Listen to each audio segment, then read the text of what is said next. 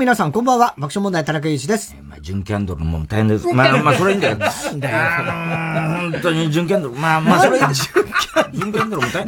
まあ、大変だけどさ。言う山田的な。いろいろあるけども。まあまあまあ、いろいろ。言う山田も純キャンドルも大変だ。その、逆に。大変だけどね。ゆみちゃん聞いてる？ありがとうね、ゆみちゃん。ゆみちゃん？うん。何の話ですゆみちゃん、聞いてるかな？ちょっとごめんなさい、本当わかんないです。豊崎由美さんっていうね。あ、豊崎由美さんね。世界一の手法、手法家っていう。はいはいはいはい。もうね、もう、ええ、もう素晴らしい書評家の先生がいるんですよ。豊崎先生はいはいはい。大手さんからよく話聞く、もうこのラジオでも。知ってます？知ってるよ、だから。ゆみちゃんじゃわかんなかった。ゆみちゃんわか豊崎由美さん豊崎由美様というですね、私が一番尊敬するですね、世界一の書評家です。はい、もう、そう、ですか。前はそんな感じじゃない感じ。いやいや、もう本当にそうなんです。誰もが、もう、あの、もう、追随を許さないというか、もう突出した書評を書く方がですね、え今回ですね、笑っていきます。ついに。これはついにですね、私はもう豊崎さんのために書いた小説なんですよ。笑って人類って。笑って豊崎と、あの、二つ候補があって。じゃあ人類でよかったよ。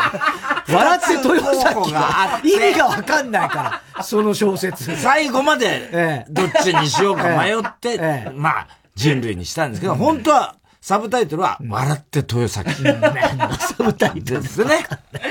ねえ。それがですね、今回取り上げてくださいまして、私めのですね、この、三門作家のですね、この、なんとも打作をですね、まあ、なんていうんですか、あの、もうよく頑張りましたと。いう、ここまでね。はい。いわゆる、まあ、豊崎さんからしてみればもう辛口の人ですから。まあ、言ってみれば、その、なんですか、作品としてどうこうっていうよりも、よくぞここまでね、あの忙しい中ね、いろいろ調べ、ね、で、パワーがあると。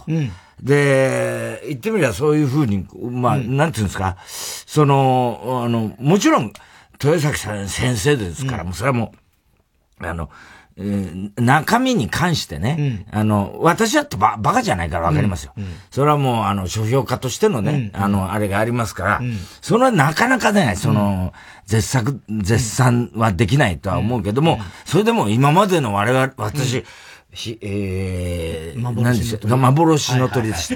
忘れないでくださいよ、さ。未来はいつもは覚えてます？未来覚えてます。未来はいつも。覚えてます。覚えてます未来。履いてます。未来はいつも履いてます。ますやねということですね。そういうことで、まあ、幻の鳥から文明のこと。はい、全部、豊崎先生のために書いたんですけど、僕は。間違うね。で、その中で太田光は小説家として、私は全作品を読んできたと。確実に進歩してる。これですよ、まあ、嬉しくて、ね、私も何度も、もうこの書評が出てです何度も何度も読み返しております。一日10回以上。そんな読んで読んでます。嬉しくて嬉しくて。嬉しくてね。もう、これはですね、あの、とにかくよく頑張ったと。うんうん、で、まあ一緒多少の傷はあるけれども、うんうん、もちろんそれはもう、うん、あの、豊崎先生が、もう控えめに言ってくれてるのもわかります、私は。傷だらけだと思います、おそらく私の。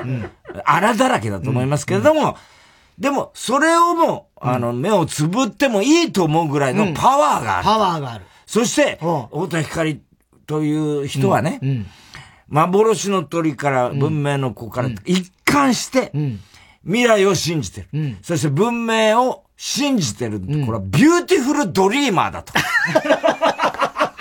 これがいいじゃないですか。いいね。もうこれから私の歌は Beautiful Dreamer。純キャンドルと呼んでいただきたい。まあ、あの、本当にそういう意味ではですね。まあ、わかります。それで、その無双家だっていうことも僕は分かってます。それは分かってます。だけど、今回の小説に関して言うと、あの豊崎さんのあれが嬉しかったのはね、太田光っていうのはね、必ずその時のね、科学の、あの知見をですね、調べて、それを小説にま、ももも盛り込んでね、で、そのダークサイドも見つめながら、それを目をつぶらずに、その弊害も乗り越えていけるっていう、それを満面の笑みで伝えるんだと。この太田というバカ野郎はと。バカ野郎は書かないこれは純キャンドルにも勝る。キャンドルは何気に入ってくてくれてんですよ。いつ決めたんだ純キャンドル。純です。キャンドルです。南波動でございます。こういう感じですけれども、もうそういう感じで、でね、嬉しかったな。そだからそういうふうに、俺はやっぱりね、最初の頃からの、まあ、因縁があるわけだよ、豊崎さんとはね。はい、で、それをさ、またさ、書評の最初にさ、豊崎がさ、書いてんだ、かいつまんで言うと、私はなぜこれを書くかと。そもそもね。そもそもね。なんで私は書かなきゃならないのかと。読まなきゃいけないんだ。普通ね、プロの書評家っつうのはね、なんかね、99. って何パーセントか忘れたけど、直木賞とかね、芥川賞の候補にでもならない限りね、うん、プロの書評から自ら書評するってことはまずありえないと。ほとんどは依頼だと。依頼が来ると。うん。はいはい。で、依頼もされてないのに、なぜ私がこれを書くかと言いますと、つってさ、その、かいつまんで説明してるわけ。そうすると最初のあの幻の鳥の時に、あの、自分が酷評したと。ね。で、それに関して言うと、まあ、酷評して、かいつまんで書いたんだよ。豊崎酷評。それに対して、太田、ラジオで猛反発。その酷評の責任を感じ、二作目の文明の子、豊崎、雑誌で書評。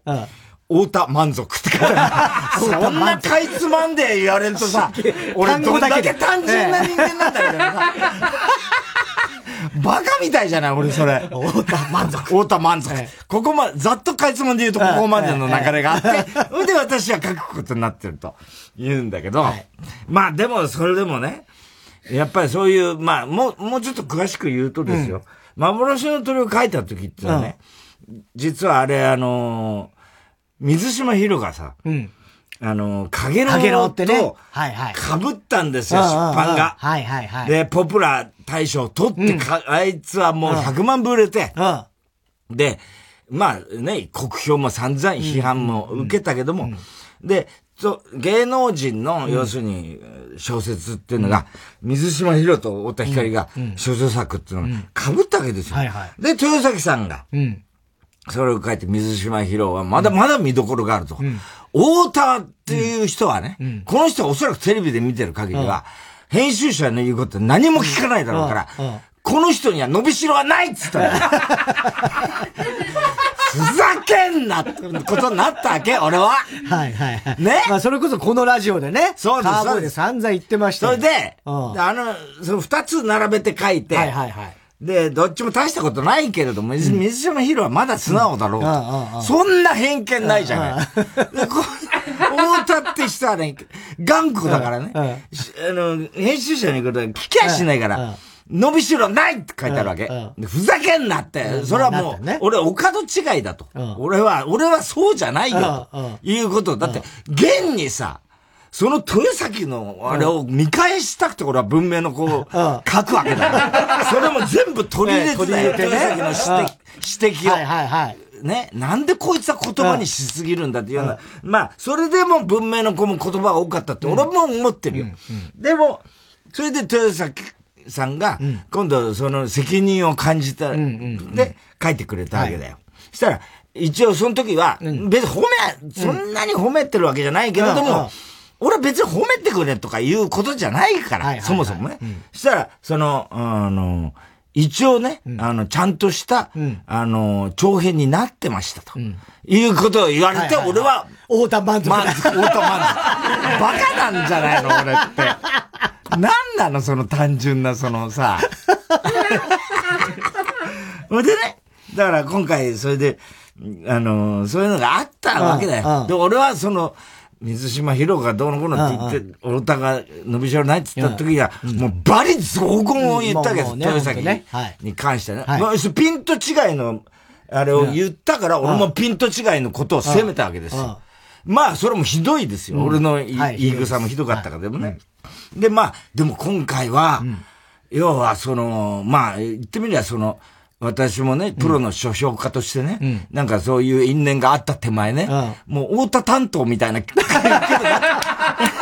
れもうやらなきゃなんないから、で言ってんだけど、でもやっぱ嬉しかったね。あそう。俺は豊崎に褒められたいが一心で、やってるから、全部。うん、ね。全部。全部っていうか小説に関して関してはね。ただね、豊崎さん曰くね、なんで私がね、うん、その、芸能人の小説はほとんど書評しないんだって。うんうんうん、っていうのはなんでかっていうとね、横入りだって思ってるから。要するに、文学者を目指してる人いっぱいいると。だからこれもね、あの、出版できる人はその一握りなんで、うんうんうん。言ってみれば、その、芥川賞を取るよりも確率はもうもっと高い、高いというか低いんだと。うんうん、要するに、出版できる、うんうん、出版までこぎつけるってのは、はい、いないんだ。そうえ芸能人とはね、うん、その意味で言うと、そこの過程を全部すっ飛ばしてるから、うん。ね、横入りだと私は思ってる。まあ、それいいじゃない。まあ、それはその人の考え方だからね。で、だから、あの、普段の、えー、新人よりも3倍辛口で言うんだと、いう、そういうことを言ってて、で、書評はほとんどしないけど、うん、太田氏の場合はこういう因縁があるから、私はするんだけどって書いてあるんだけど、で、最後にさ、うん、で、こういうね、まあ、いろいろ、私ももうね、現在ね、うん、あの、太田担当みたいになっちゃったけど、うん、あのー、これが太田さんがね、うん、そもそもこの後ね、えー、10年後に小説を出すとしてね、私が今61だからね、もう読めないかもしれない。誰か変わってくんないかって書いてある。そんなこと言うなよ。豊崎！そんなこと言うな。俺だって、そしたらさ、10年後だって68だよ、俺だって。それで読めないかもしんないとかさ、そんなこと言うなよ、お前、豊崎 で、俺はでもね、それを、あの、読んで、うん、あ、これは10年かけちゃいけないなと思った。そうなのうん。まあね。ね。だからもう5年後だかわかんない。3年後だか5年後かわかんない。書きますよ。俺書く気になっても。だって、俺はだって豊崎由美の書評を待ってたんだから、今ずーっと。ずっと待ってたよ。そう。で、あの小説、その後、次は書くんですかとかいろいろ聞かれるわけよ。いや、ちょっとまだわかんないと。笑って人類がどう評価に落ち着くか。それは、何を隠そう。隠してないけど。豊崎由美がどう言うか。ああ、そうだね。俺はもう、そこで一区切りだから。はあ、俺の中での小説活動っていうねうんうん、で、だから次はもう、もうちょっと早く書きますよ。早く。書こうって思った。だからそれ読ああ、そう。うん。動くね。うん。情熱あるから、俺も。だが情熱ある。だが情熱ある。情熱ある最終回。素晴らしかったね。ねすごいサプライズ。あいつらやっぱす、うん、すごいサプライズ。あの、ニュースになってたけど。本人出てきたっつって大騒ぎになってニュース、ニュースだけしか俺見てないからあれ なんだけど、ニュースになって本人が出てきたっつって。本人出てこないよ。いやいや、あっちのあの奥さんの方が。違うの？俺、だからもうニュースの見出しぐらいしかレベルだからあれだけど、うん、青井優ちゃんが出たっつってなんか。出た？新聞に映ってた。新聞に映ってたってことなんだ。うん、ニュースのなんかこうなってたけ？ど。あ、それは新聞なのね。ごめんなさい。ちょっとわかんない。すごい感動したんだよ。やっぱあいつらすげえな。どんどん新しいことに挑戦してってるから、ああ、こいつ、ま、ね、なんつうの？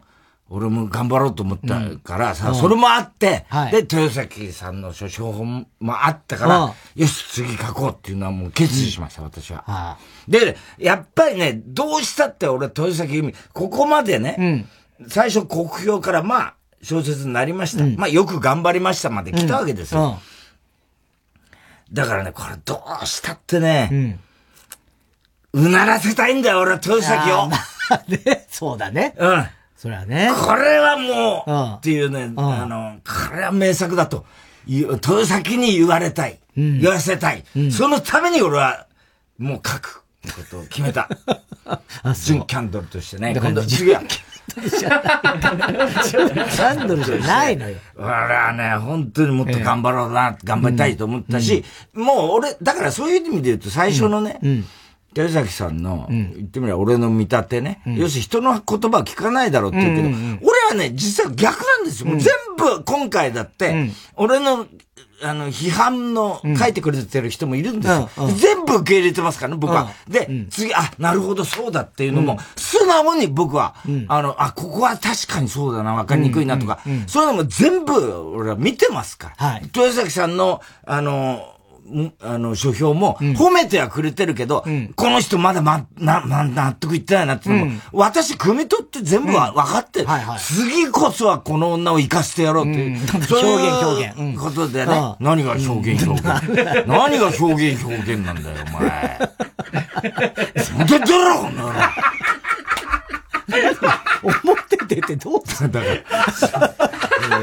俺らしじゃねえんだから。あっちゃんにも聞いてほしい。ね、あっちゃんにも聞いてほしい。やるっきゃないんだよ、俺たちは。ね。だそういう意味で言うと、あのなんていうのかね、表現というものは、一回ね、芸というものにね、足を突っ込んだ人間はね、もうそれはね、もう一生、あの、付き合っていくしかないっていうのはね、俺は強く言いたい。うん。うん。そっか。この前、あの、磯山のね、磯山が、はい。磯山さやかが。愛の小村帰り。あの、あの、小村帰り。何にも言ってねえ愛の小村帰りでさ、はい、日曜さんで来たじゃん。はいはい。で、あの時にさ、うん、あの、愛の小村帰りってどういう映画かっつうと、まあ、だって、もう全然聞いてる人何のことかわかんないかもしれないけど、磯山さやかってね、うん、あのもう今はもうだから磯山時代がもう到来したけれども、はいうんあの、ビバリーでね、高田先生とのシスタントやって、あの、まあ、言ってみれば、グラビアアイドルで、まあ、熊田陽子なんかとおもちゃで遊んだりなんかしてる、おもちゃで遊んでるからやめなさいよ。やってると思うんだけども。その磯山それも熊田陽子嫌だろうな、もう。ほんと嫌だろうな。めんどくさいよね、俺。豊崎さんも相当めんどくさいなと思う。めんどくさいと思ってるよ。もうやめてくれ、書いた、書かないでくれと思ってんじゃないかと思うんだけど。そう。そうはいかないんだよ。ね。でね。で、それがまあ、あの、マイキングマチコ先生ビギンズ以来ですね。十何年ぶりの主役をやりましてですね。これがまあ、今回、今、絶賛公開中ということで。はい、で我々も見てね、その日曜サンデーに来るっつんで。はい、で、見ててさ、うん、あの、結局、なんつうのかな。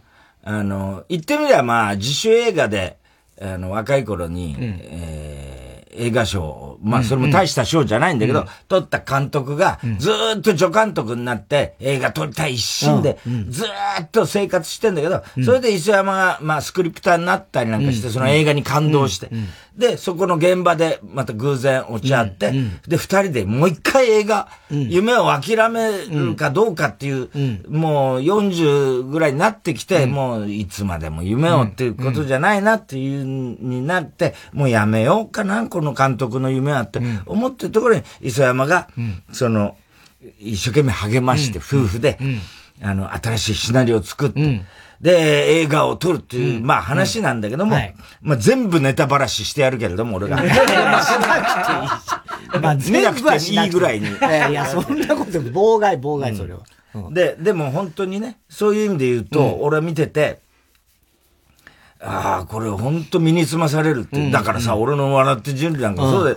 全部映画のためにやってんだよ、実はね。だけど、結局俺も前、ね、それこそ短編いくつか撮ったけど、鳴かず飛ばずでさ、うん、で、結局、映画撮りたい、撮りたいって最初から言っててさ、うん、ね、でも結局映画にさ、うん、人生をさ、こう、なんつうのかな、うん、翻弄されてたね、うん、結局撮れずにいるわけだよね。だからそういう意味で言うと、わかるな、この気持ちとか思うわけ。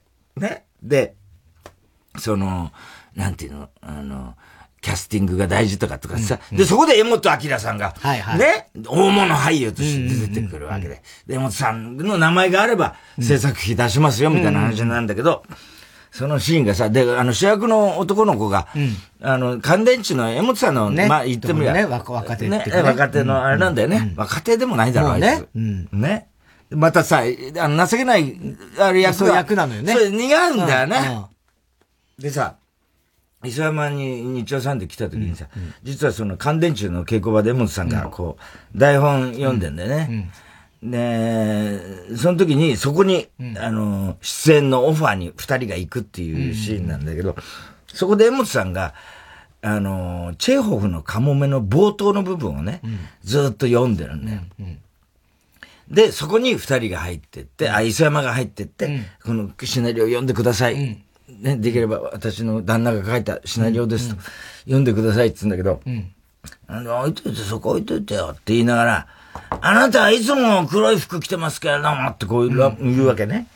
そう、それ、あ、チェホーの冒頭だって思うわけ。で、演劇人ならみんなは知ってますよ、有名な、あれですからね。で、その時に、お前、磯山さ、あれ、あそこでね、江本さんが、チェホフ読んでたの分かったって言ったら、え、何ですか？あれ、カモメの、ね、チェホフのカモメの冒頭だよって言ったらさ、磯山がさ、はい カモメの冒頭？え、な、なんですか？みたいな。いや、まあまあ、あの、唐揚げの鳥のことですか？みたいな感じ。唐揚げ食べてんだけど、唐揚げ食ってたね。全然分かってないんだよ。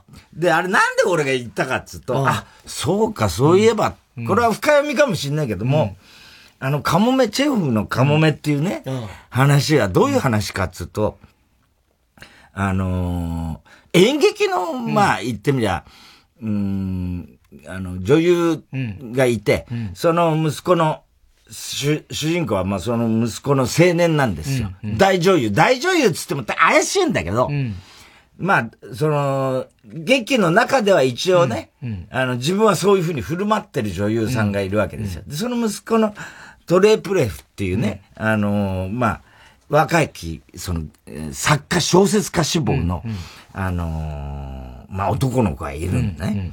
で、その、恋人っていうか、その片思いなんだけど、うん、ニーナっていう若いはつらつとした女の子がいるわけ。うん、で、冒頭、そ、それで言うと、そのトレプレフっていう少年が、うん、えー、まあ、キャ、あの、戯曲を書くんだよね、うん、で、それをニーナに演じさせるってところから始まるの。で、あのー、みんなこう、ちょっとこう、仮設舞台みたいなセットが組んであってさ、で、そこに、あの、みんながこう、なんつうのかな、お母さんとか、その、あの、お医者さんとか、そこの、き、近所のね、その、まあ、別荘地なんだよ。あの、ロシアのね。で、その、集まってきてて、で、そこに、あの、トリゴーリンっていう大作家と言われている、まあ言ってみればお母さん、女優さんの、あの、恋人っていうか、ね、で、これはもう売れっ子作家なわけ。うん、で、息子のトレプレフってのはトリゴーリンのことがもう本当嫉妬で、うん、要するに、あの、なんつうのかな、あの、もう本当にジェラシーと、うん、あとあんなものは古いんだと価値観としてね、もっとこういう斬新な芝居をやらなきゃダメなんだみたいなことなわけ。それでずっと物語は進んでいって、このニーナっつうのは、でも実はそのトリゴーリンっていう、あの、言ってみりゃ、その、大作家って呼ばれて、これも大作家かどうか、俺はちょっと怪しいなと思うんだよ。これいろいろ謎があるんだよ、チェイホフのお芝居って。だから、だけど一応、まあ、売れっ子作家として、で、これチェイホフがどっちも投影してるわけ、その、若き作家志望の作家と、それからその大作家と、今流行の作家の方と、どっちにも自分を投影してるわけね。だから、あので、一番重要なのは、うん、このカモメ、チェホフの芝居って言ったらね、喜劇だってことなんだよ。うん、これ全部喜劇なんですよ。うん、ね？で、それをね、あの、スタニフラスキーって言ったらね、バカだから分かってない。あの、本当に分かんなかったの。スタニフラスキーってバカだったから。チェーホークが喜劇だっつってんのに、いやいや、あなたそれは間違いだとかって言ってんの。バカなの。ね、トリゴーリンの役もやってんだよ、スタニフラスキーは。でも悲劇的に演じちゃったりするわけ。スタニフラスキーわかるよね俺日芸で、俺らが、スタニフラスキーシステム。ね。ね。それで全部習うわけですよ。はい。日芸の芝居の、だからバカに、バカを教科書にしてるとしか思えないんだけど、ね。言ってみりゃ、そういうふうに、それのシステムで、で、リラックスだ、なんだ。で、お前がね、あの、猫の、にゃーってモノマネやったのも、あれ全部スタニフランス系の。アニマルエクササイズ、やった、モノマネじゃない。メソッドですからね。アニマルエクササイズっていう、だからあんなものをね、にゃーとか言ってお前がやってたのも。動物になりきるんですよ、全部。あれもね、スタニフランス系が考えついたものです。で、俺はあんなものは違うと思ったから、俺は裏口から入ったわけですけど。なんだ裏口入んなきゃいいじゃん。え？で、裏から行ってやろうと思ったわけだよ。スタヌフラスキの。何それ？バンババンみたいに。バンババンってか、違う違う、裏から見つめてやろうと思ったわけだよ。俺は、ね。テレビが。だから、そういう意味で言うと、うん、まあ、なんつうのかな。あのー、まあ、要するに、芸術ってものに見せられた人間は、うん、あの、人生狂いますよっていうことを随所に書いた、このカモメっていう芝喜劇なんです。喜劇なんです。で、それを江本さんが読んでたから、あの映画、まさにね、映画に見せられた、あの主人公が、磯山と一緒にね、人生狂わされていくわけだよね。まあ一緒に、とにかくどうしようもない才能あんのかないのか。うん、これは言ってみればトレプレフの悩みと一緒ですよ。うんうん、で、かつてあの映画を一本だけ撮った監督に会いに行くじゃん。うん、これはトリゴーリンの、ああ、なるほどね。要要は、その、一山当てたけどどうかっていう。それは、あの、一緒なんだけども、まあ、とにかく、あれだよね。何が言いたいかっつうと、チェーホフは、それをさ、見事にそれを描くわけですよ。それで、あのー、結局、カモメってなんでカモメかって言うと、うん、途中にあの、トリゴーリンっていう人がね、うん、あの、ニーナって、その、うん、女優志望の人は、もう憧れちゃってるわけ。その作家先生に。で、あのートレプレフのお母さんも女優だから、うん、私も女優になりたいっって、うん、モスクワ行きたいっつって言って、うん、一緒に連れてってみたいなことになるわけ。うん、そうすると、あの、若者の方はさ、それがもう悔しくて、自分は好きなのに、で、最初のシーンでさ、で、冒頭ね、江本さんが言ってたのは、あなたいつも黒い服着てますけど、なんでですかって言ったら、私の人生は悲劇でしかないから、これ喪服なんですっていうセリフなんだよ。で、あれを江本さんがまた、女性のセリフだったりするから、それをね、あなたはいつもって乱暴にやってとかまた面白いんだけど、まあそれはまあその辺は汲み取らなくてもお前らみたいな低レベルな奴ら。それしょうがない。よ、もう。何言ってんだよ。しょうがないけれどもね。うん、でも、あの、言ってみれば、あの、あれも、悲劇的になっちゃうんだけど、うん、俺が見た演劇集団円の時の橋爪さんがそのトイゴーリンを演じた時の、あれやっぱすごく笑いが起きたのね。うん、で、っていうのはね、まあ、そこは橋爪さんじゃなかったけど、最初冒頭、うん、あなた、女の人に、若い女の人に、サーシャだからな、うん、若い女の人に向かって、あなたいつも黒い服着てますけど、それどういうことなんですか？つって言うシーンがあるわけ。そうすると、サーシャがさ、私の人生は悲劇なんです。だからいつも喪服着てるんですって。うん、ドン引き？みたいな。もうギャグなのよ。本当は。だけど、それをそうやんないんだな。スタニフラフスキーは。バカだから。バカはいい。だって喜劇だって言ってんのにさ。それやんないわけ。で、それで、ニーナが、そのトレプレフが書いたっていうね、前衛的、デカタン、デカタンスっていうね、当時、もう革新的な、それまでの常識を破るような、前衛的な芝居をそこでみんなに見せるわけ。で、ニーナにセリフを覚えさせて、ニーナが言うわけ。今何十万年後かの地球、何々も、熊も死んだ、コオロギも死んだ、雲、雲もいない。私たちだけが生きているみたいなさ、もうさ、それをやるわけ。いいね。そうするとさ、客がさ、ガヤガヤしだしちゃってさ、それでトトレブレフがさ、あ、ちょっともうやめやめとか言って幕を下ろしちゃうの。でも悔しくてしょうがないから、トレブレフ。俺なんでこの新しさがわかんないんだ。で、その後に、ニーナが、その、ね、トリゴーリンっていうね、憧れの人に会って、なんかごめんなさい、変な芝居だったでしょ？つった時に、橋爪さん、橋爪さんが演じてたのが、その、トリゴーリンなんだけど、なんか変な芝居だったでしょ？つった時に、橋爪さんが第一声だよ。うんなんだかさっぱりわかんなかった。っって。もう客ドッカーって、これだよって思ったわけ。あの時に、俺は感動したわけ。橋爪勲っていう人は、このね、ロシアのね、言ってみれば新古典って言われる昔の、あの時代、まさにロシア革命前夜ですよ。で、まあ、要するに、まあ、桜の園なんかもそうだけど、あそっから、ヒントを得て、太宰治は社用、貴族がど、没落していく。だから、言ってみりゃ、労働者階級が、こう、だんだん貴族を許さないっていうふうに、ロシアが、だんだん革命に向かっていく前夜の、あの、チェホフ。あれをですよ、あのー、まさに日本人が演じてですよ。うん、橋爪さんが、うん、いや、なんだかさっぱりわかんなかったっていうことで、笑いが起きるっていう、あ、こんな風にチェーホフを、こんなに自然に演じることってできるんだって俺は思った。で、それはまさに喜劇だったわけ。だけど、もう全編本当は報復絶倒の喜劇なのね。あの、カモメっていうのは。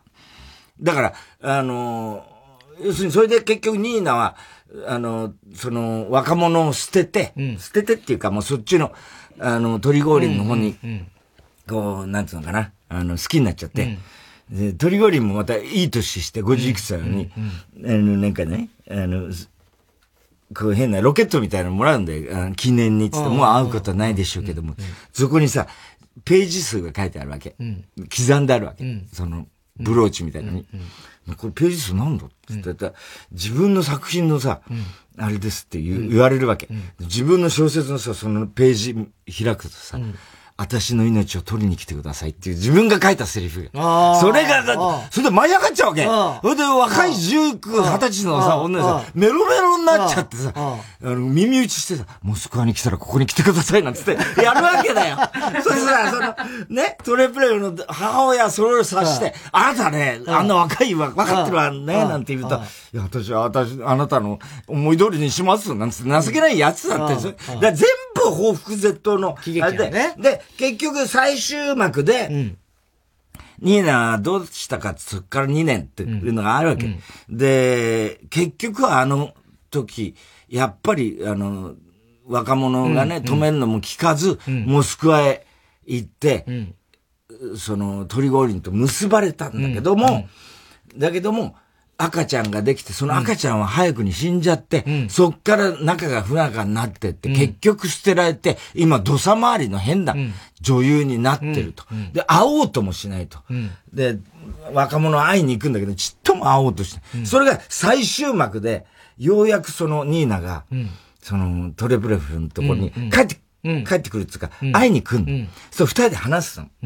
で、あなた、君なんでね、今まで僕のことをね、あれしてたのに、僕は何度も会いに行ったのに、うんうん、どうして会ってくれなかったんだ、やっと来てくれたんだねってわけで。うん、そうするとさ、ニーナがさ、うん、だって私はあなたに殺されてもいいぐらいのあれなのよ、なんつ言うわけ。うんいや、そんなことはね、僕は君の歩いた道をね、全部キスして歩いてたんだって言うわけ。ギュッてなるわけ。ニーナが。なんであなた私の歩いた道キスしてたの？みたいなさ、ことになるわけ。で、そっからこうどうだったかって自分はどんだけひどい目にあったか。あのね、鳥リンに捨てられてね、赤ちゃんのこと、演技もできなくなったと、私は。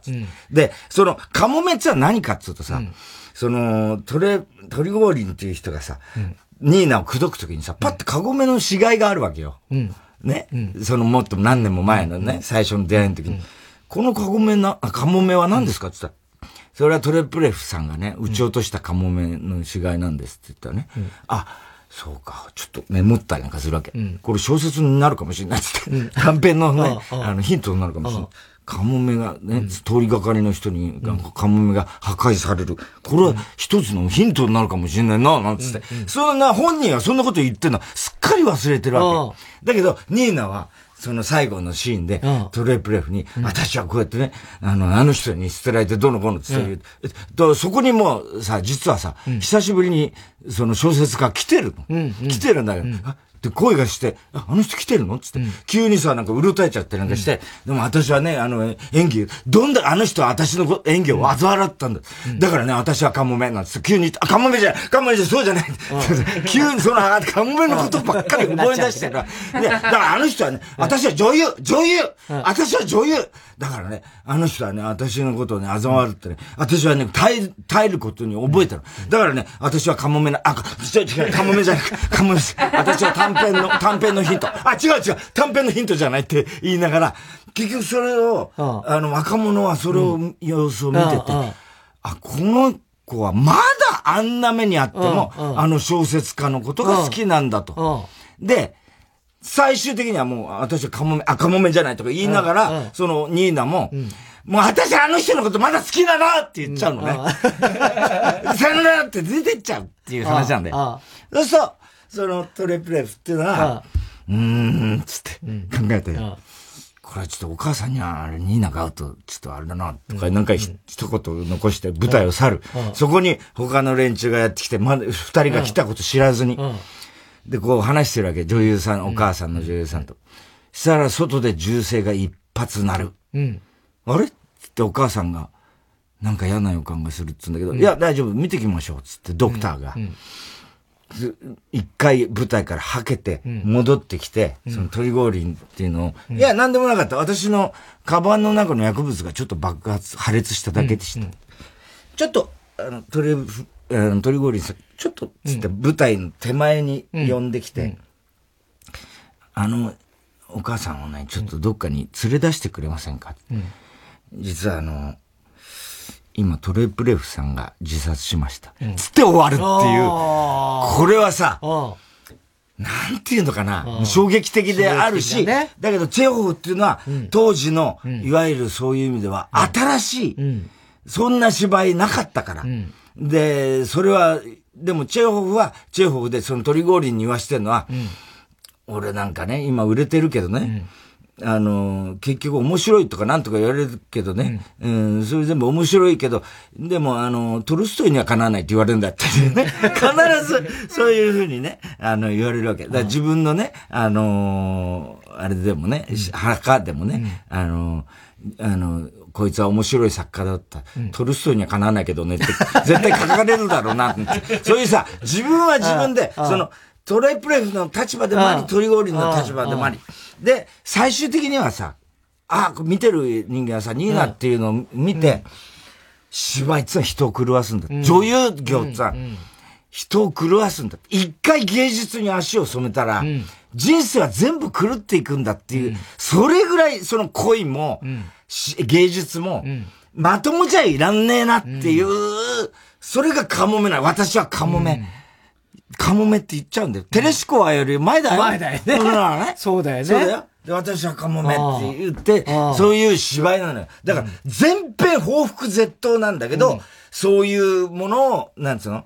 本来表現してんだけど、だけど、それをさ、あの、スタニフラフスキーがさ、これは悲劇であるっつって言ったからさ、俺はよ、バカだな、こいつはって思ってたわけだよ。ね。で、あれは本当はやりようによっては、もう客席が全、頭から最後まで、あの、もう笑いに包まれる芝居にできるはずだと俺は思ってるわけ。これはど、どんな演劇人が、あの、ひ、あの、それ反論するかわからないけど、俺の解釈はそう。だ。から俺は、それをやるつもりはないけども、そんなのわざわざめんどくせえから。だけど、それはね、つまり、だ何、何が、何が言いたいかっていうことだよね。まあ、純キャンドルも聞いてほしい。あっちゃんも聞いてほしいけど。ね、とにかく、ここ何ヶ月かで起きてることは、全部チェフォフ書いてますよってことなんだよ。あ要するに人間っつうのは、こんなことばっかり繰り返してんだよっていうさ、そういうことなんですよ。チェフォフのカモメっていうのは、こん、だって広末だって女優だし、ね、表現者ってさ、そうそういうことで、もう、あの、死ぬだなんだ、大騒ぎするわけですよ。そういうのはね、別に何がいい悪いって言ってんじゃないんですよ。ね、で、もう一つ思うのは、あの時のチェホフを我々、と、当時の演劇人からずっと演劇を好きだった人は、チェホフは、あれだし、それこそドストエフスキーやトルストイや、あのー、なんだ、ゴーリキやゴーゴリや、ゴーゴリの隊長ブーリバなんか、まさにウクライナの、うん、あの、戦記物なんですよ、うん、で、あれを僕らはロシア文学として、思って読んできたわけですよね。うん、だから、あの、肯定するわけでも何でもないですよ。ただし、ロシアの人たちが、あの、ウクライナっていうもの、一つのロシアっていう感覚は、わからなくはないって私なんかは思っちゃうんですよ。だって、そのチェーホフの中にも、キエフは出てくるし、クリミアは出てくるんですよ。それはふるさととしてですよ。で、だからそういう意味では別にそれを肯定するわけじゃないんですよ。あのやり方でもちろん否定されなきゃいけないけれども、さあ我々はチェホフを、これからどうやって読めばいいんでしょうね？っていうことです。決まりましたね。それでは、そろそろ参りましょう。火曜ジャン爆笑問題カーボーイ。改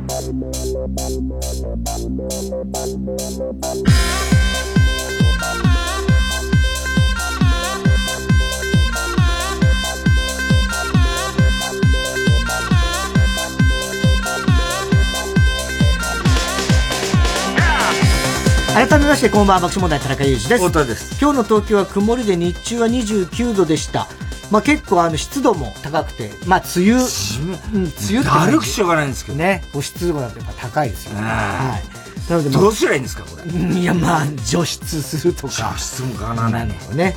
えー、明日水曜日も曇りですが、何回、時に雨が降る場所もあるかもわからない。ただ暑くなって日中32度東京は。そういう予想でございます。木曜日は晴れて32度だからもう暑い。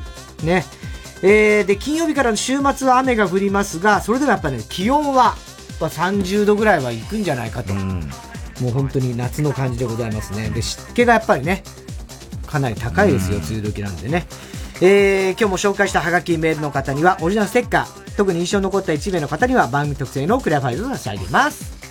曲いきましょう。ドレスコーズで、最低な友達。春の日、二人でまだ入れたら、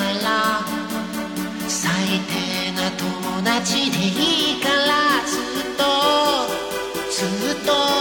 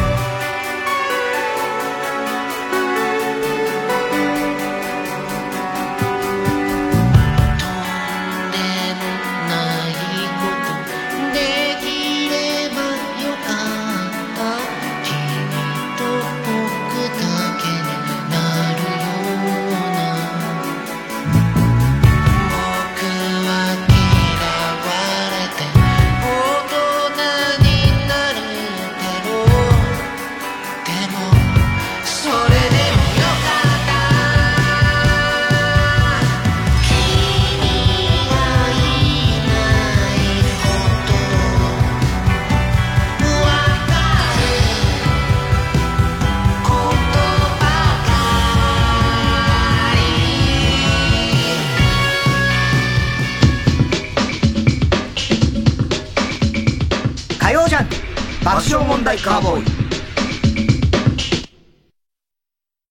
TBS ラジオジャンク。この時間は小学館三和シャッターフルタイムシステム他各社の提供でお送りします。最強教官の初陣君には警察学校を辞めてもらう。シリーズ10周年累計130万部突破。木村拓哉主演ドラマ原作。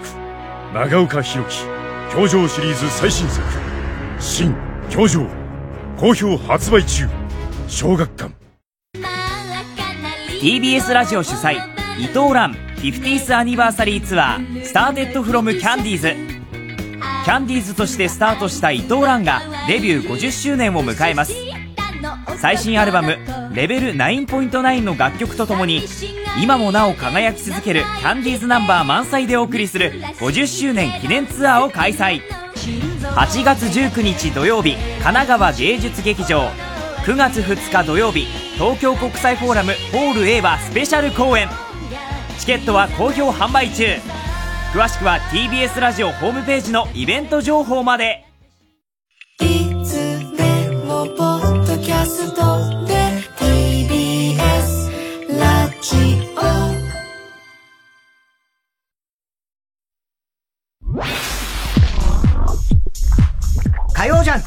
爆笑問題カーボーイ。田中さん、宅配便です。あ、ちょっと、卵焼き焦げる。クリーニングをお届けに参りました。頼んでたんだった。今お風呂入ってるのに。もう全然受け取れない。そんなあなたにフルタイムロッカー24時間。いつでも荷物の受け渡しができるだけでなくクリーニングや宅配物の集荷発送などさまざまなサービスが利用いただけます。マンション賃貸アパートはもちろんオフィスや学校お店にも設置可能。早くうちのマンションにもフルタイムロッカー入れて。フルタイムロッカーで検索。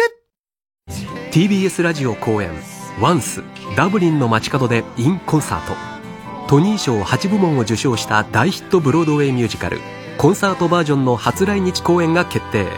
8月4日から13日まで。渋谷東急シアターオーブにて上演。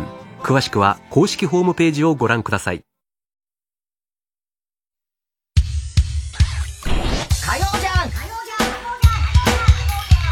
爆笑問題カーボーイ。さあ、ここでなんかメールがなんとですね。はい。えー、今、あの、あいつなんつったっけ？腰崎。腰崎。そこは腰崎、こんなメール来てました、つって。うん。えー、古橋光也さんから。吉崎、吉橋さん ね。吉っていう字だと思いますよ、多分。そうだ。ええ吉橋光也さんって言って、はいあの、小村帰りの、あの小村帰りの、磯山の相手役をしてた、主演の俳優さんです。ね。はい。から来まして、来てた。なんかこのラジオ聞いてくれてるってそうそう、あの、カ磯山ーボーイのファンだって言ってくれてた。えー、太田さん、田中さん、こんばんは。初めてお便り申し上げます。愛の小村帰りで、磯山さやかさんと共に主演を務めさせていただきました。東京大学から東京乾電池。東京が大好き、神奈川県出身。吉橋荒野ですと。なんとご本人から。ねご本人から。先日、あー中学、あ、中学時代に、カーボーイの放送開始から、はい。聞き始めた。ええいやー、だから。中学だったんだ、97年ぐらいにね。うん。うん。えーリスナーとしては爆笑問題の二人に何度も名前を呼んでいただけて、古橋っつってましたけどね。もう夢のような心持ちでした。嬉しいね。嬉しいね。えー、あれ？俺このまま死ぬのかなっていうぐらい幸せの 絶頂でした。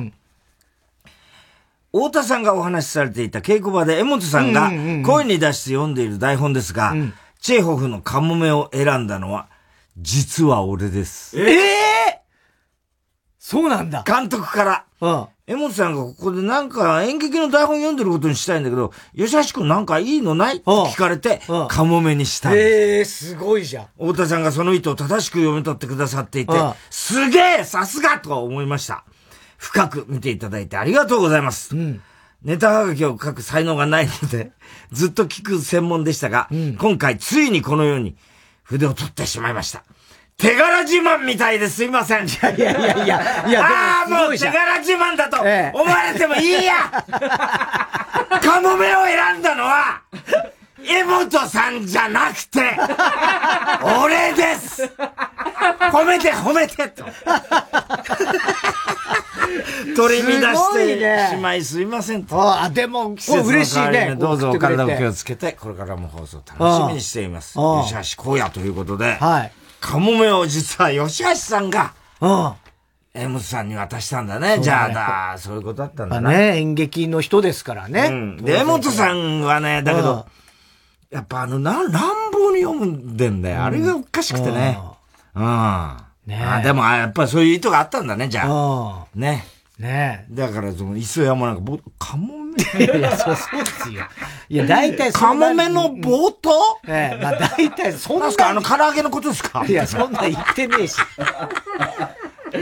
そんな、しょうがない、それは。あれはね、だから多分、江本さんもや、もう当然やってるだろうし、カモメなんていうのはね。チェホフやるから、うん、トリゴージンとかをやってんじゃないかとかと思うけどね。ねうん。あの、間違ってプリゴージンやっちゃったら大変なことになる、プリゴージンおい武器をよこせみたいな、急にテンション下がってるからね、今ね。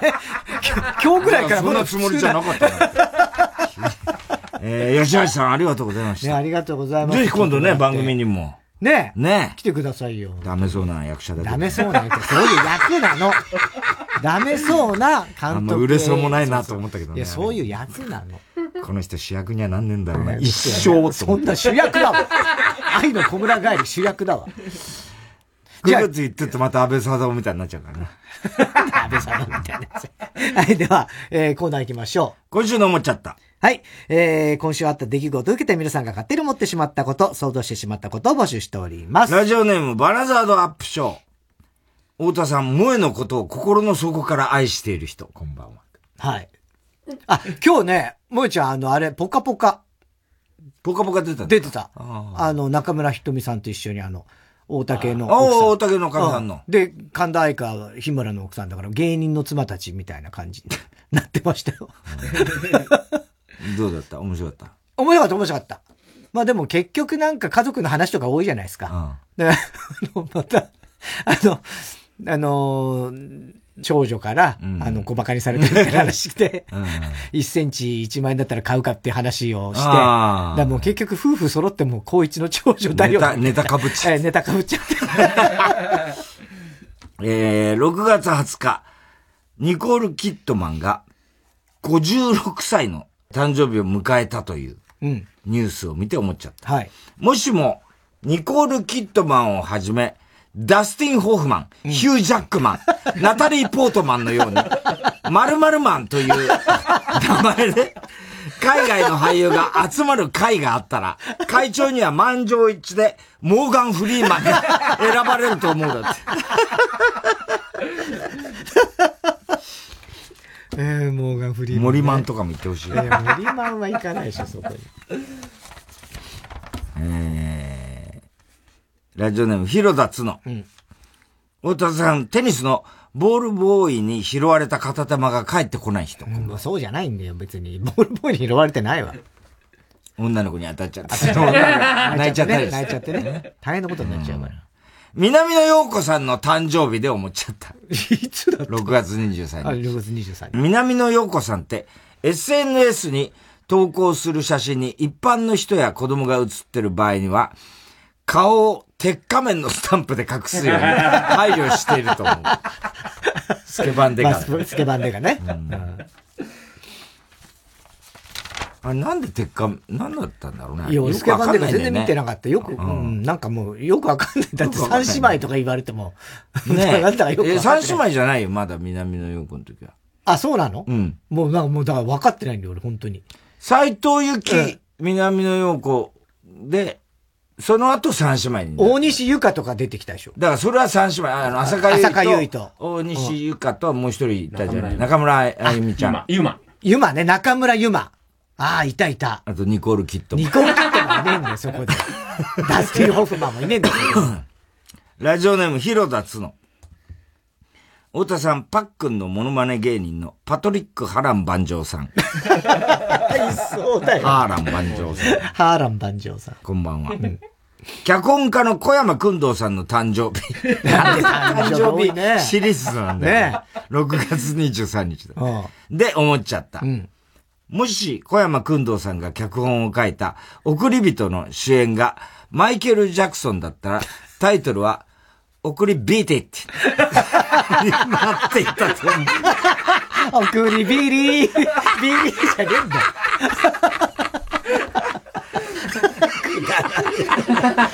ほんとくだらで、一旦 CM です。火曜ジャン爆笑問題カーボーイ。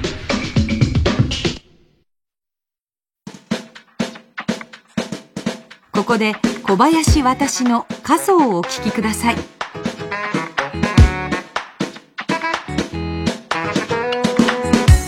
濡れた言葉を一つ出すと並べる窓際の木の下準備乾いて片所な存在な存在の誇張と象徴遅まきながら気づいたのは今までか。昨日したから。何か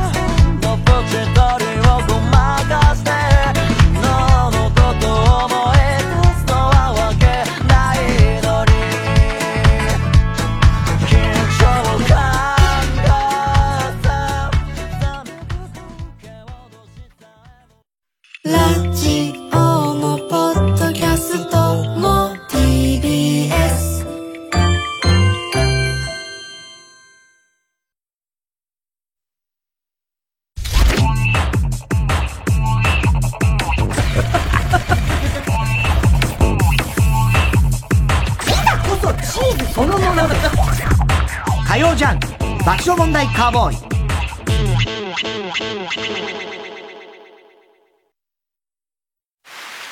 例えば通勤中、急に天気が荒れ出しても、あ、窓シャッター閉めとくか。その場からスマホ一つで窓シャッターの開け閉めができます。今、窓シャッターは IoT の窓モアシリーズ。藤巻亮太です。僕がオーガナイズする野外音楽フェス。マウント藤巻を山梨県山中湖交流プラザキララにて開催します。富士山を望む山中湖畔の会場で皆さんと音楽で一つになれる瞬間が今から楽しみです。ぜひ会場でお会いしましょう。TBS ラジオ公演マウント藤巻20230月7日と8日に開催。チケットなど詳しくは TBS ラジオホームページのイベント情報。またはサンライズプロモーション東京。0570-003337 0570-003337まで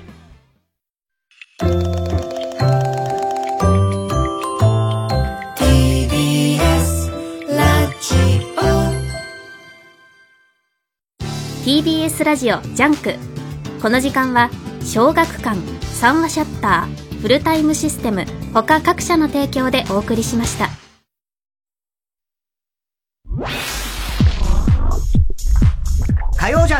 爆笑問題カーボーイ今お乗りのあなたの愛車、一番高く買い取ってくれる中古車店、わかりますか？知りたいけど、すぐにはわからないでしょ。とお思いの方、実は簡単にわかる方法があるんです。それが、車高し。車高しは中古車買取店の査定額を一気に比べられる便利なサイト。たった1分。あなたの車の情報を入力すれば、大手買取店から近くの買取店など最大10社の査定額が無料で届きます。比べてみれば一番高く売れるところがすぐわかる。買取店によってなんと平均18万8000円も買取額に差があるんです。車を高く売りたいなら車高しで検索私、必ず離婚はしますから。妻と別れる必ず。離婚は許しませんよ。離婚は困る。浮気されたぐらいで別れるなんてそんなの。自分勝手。どうする？どうなる？この離婚。工藤官九郎大石静香初共同脚本。ネットフリックスシリーズ「離婚しようよ。美容院も行きたい。まつげパーマもしたい。でも結局、貴重な自由時間を私はあの二人に費やした。美容はサボってしまったけど、久しぶりにこんなに笑顔にしてもらった。夜、鏡に映った私は、なんだか、いつもより可愛く見えた。7月7日開催、さらば青春の光単独ライブすごろく。配信チケット好評販売中詳しくは TBS ラジオイベントページをご覧くださいさらば昨日までの私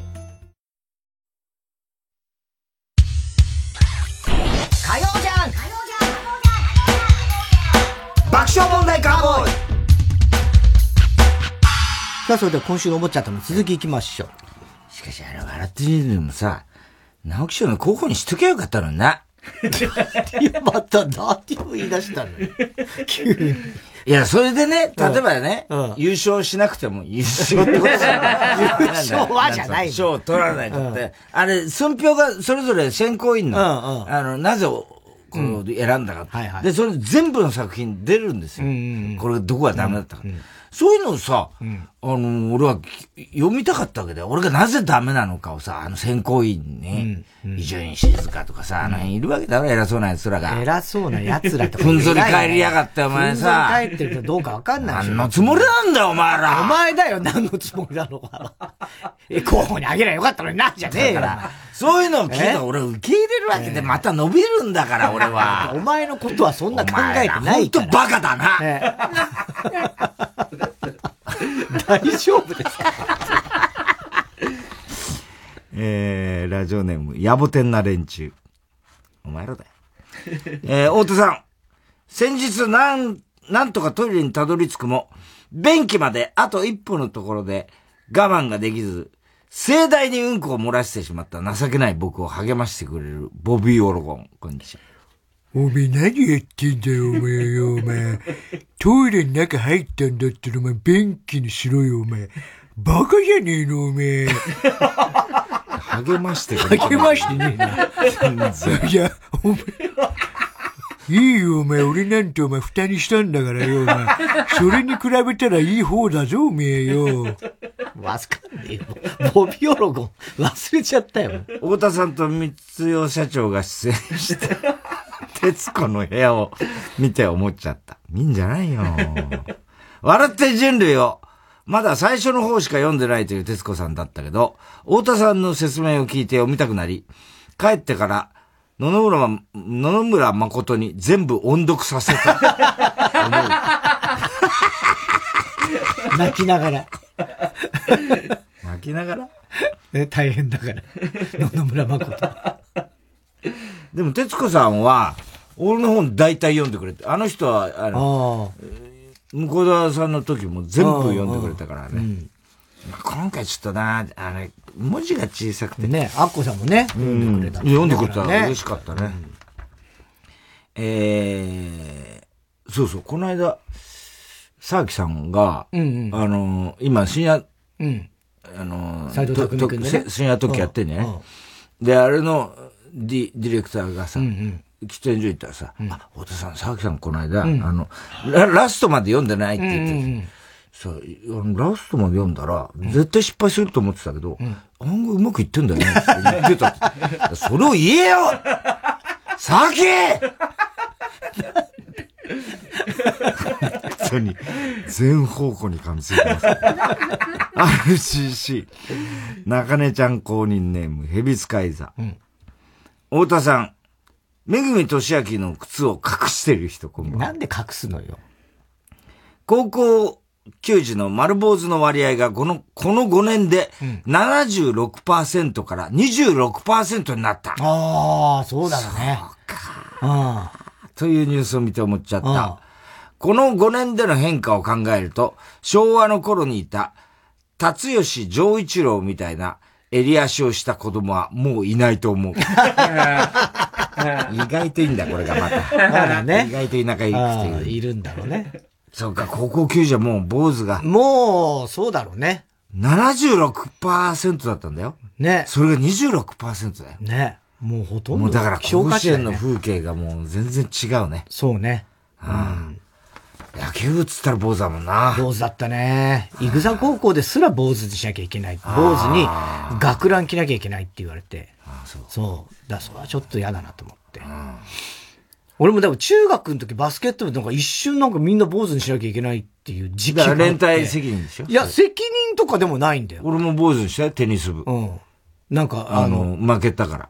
あ、で、そういうんじゃなく、ある日突然、あの、俺なんか練習試合も出たことないの。坊主連帯でもねえしな。何にも俺、だって蚊帳の外だったの。ラジオネーム、笑福亭グルーチョ。太田さん、ロケット弾の背が低い方と、中村一郎さんを同一人物だと思ってるんですあまあ、ちょっとわかるどんな顔してたっけ、ロケットまあまあ、ちょっとね。うん。あ、そう。えー、ソフトバンクの孫正義会長が、東京ドームで行われた鷹の祭典2023、うん。ホークスですか、うんうんホークスね。えー始球式に、サプライズ登場したというニュースを見て思っちゃった。孫正義って、高田水江が歌っているサザンの曲を聴いていて、この曲のタイトルって、孫正義に騙されてだっけ？とぼけたことが。そんなヒロシにね。それ、サザンがさ、ね、YouTube ライブやったあ、やったらしいの俺もだ、全然知らなかった。アーカイブないんだよ。ね？6月見た25いよね日デビューのね、40周年。40周年か。そうそう。ね？すごい良かったらしい。よかったらしいね。にみちゃんが言ってたよ。俺もにみちゃんから聞いた。俺もにみちゃんから聞いたんだけど。最高だったらしい号泣した。まあ、いつもあの人号泣してるからね。うちの事務所の人ですけどね。もうサザン大アーカイ。ブね、残してほしかったな。えー、ラジオネーム、セラリンコってなんだよと。太田さん、田中さん、こんばんは。はい。スマホがま、ん？スマホがまだ届かな、スマホがまだ届かなくて思っちゃった。うん。友達と話している時にスマホの言葉が出てきた瞬間に、私の本音は、いいなあスマホ持ってる人は、私なんか高校生になっても、まだ届かないのに、早く友達と LINE したいなそれにスマホ届いたら、爆笑問題の LINE スタンプ使って、LINE したい。は あ今言えることは、I love 爆笑問題。かっこ、心の叫び。え、何それ？ちょっと待って、ちょっと待って。何何これ？今のメール。ポエムは何なの？スマホが届かないって届かないってどういうこと？いやいや、注文したのに届かないっていうことではないでしょ？スマホが届いた人は。届いたってなんだ。よみんな届かないよ、普通。買わなきゃ。ねど どういう状況だって。本当わかんなかった、今の。小栗旬辻太郎作、101匹ワンちゃんに出てくる犬は、体は土佐犬、顔は須田慎一郎です。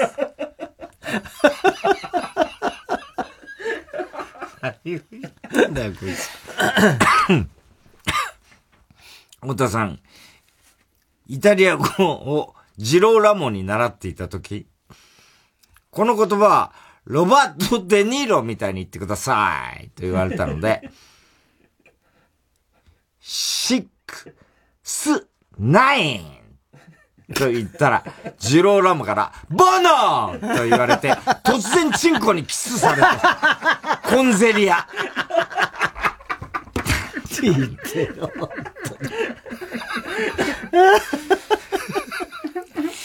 BS で再放送しているアマちゃんに出ていた、で、でんでんを見て思っちゃった。でんでんって風俗で、フェラしましょうか？と言われたら、そんなハイカラなもんおら知らねえと。そっと思い出し、と思う。そっぽ向く。えー 以上ですか、えー、宛先郵便番号107-8066火曜ジャンク爆笑問題カーボーイ。メールは爆笑アットマーク tbs.co.jp。今週の思っちゃったの係までお待ちしております。火曜ジャンク爆笑問題カーボーイ。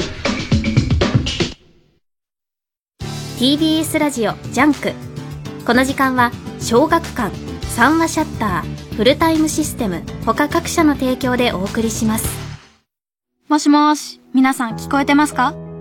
眠れない夜って何してますか？僕は、君は放課後インソムニアっていう不眠症の高校生二人の漫画を読んでます。眠れない夜も悪くないなーって。それ6月に映画になるよね。私もコミックス読んでみようっと。小学館。TBS ラジオ公演相原智子赤富士絵画展いよいよ開催画家としても活躍する女優相原智子代表作赤富士のほか、およそ50点の作品を展示販売します。7月26日から31日まで熊谷市八木橋百貨店で開催。28日からの3日間はトークショーとサイン会も行います。詳しくは TBS ラジオのホームページイベント情報をご覧ください。火曜じゃん爆笑問題カーボーイさあ、続いては、哲学的 太田さんが流行らせようとしてるギャグ、哲学的このギャグをもっと使う機会を増やすために皆さんからも自分の哲学を募集しております。ラジオネーム、平成手こき合戦チンポコ。あの森に行って帰ってこれた者はいないと忠告された主人公は大抵帰れる。哲学的そうね。大体帰れるパターンだよね、これね。まあ主人公は大抵うまくいきますから、何やってもね。ね。死んじゃったらもうそこ終わっちゃうから、ね。そうだな。えー、ラジオネーム、カエルが鳴けば。小学生の言う、先生に言うからは、大人の言う、裁判にするからと同じぐらいの威力がある。哲学的威力？そんな威力あんの？ダメージっていうか。まあね。効果が。効果がね。裁判、売っててやるみたいなことだよそうね。先生に言うからね。どんだけその、あんまり裁判に訴えてやるって、なんかどんだけマジな状況で言われ、そんなあんまないもんな、普段な、裁判に。だから、訴えてやるぐらいの、その、竜兵さんみたいなのと全然違うわけでしょ？本当の、あそれちょっと、あの、裁判。訴えますよ訴えますよっていう。それの方が威力あると思うよ、その、小学校の。いや、先生に言環うから境が違うじゃん、だって。まあまあ、そうだけどさ。先生に言われたら相当きついよ。そっか。まあいいや。で、俺は思っちゃったんだからしょうがないでしょ。何？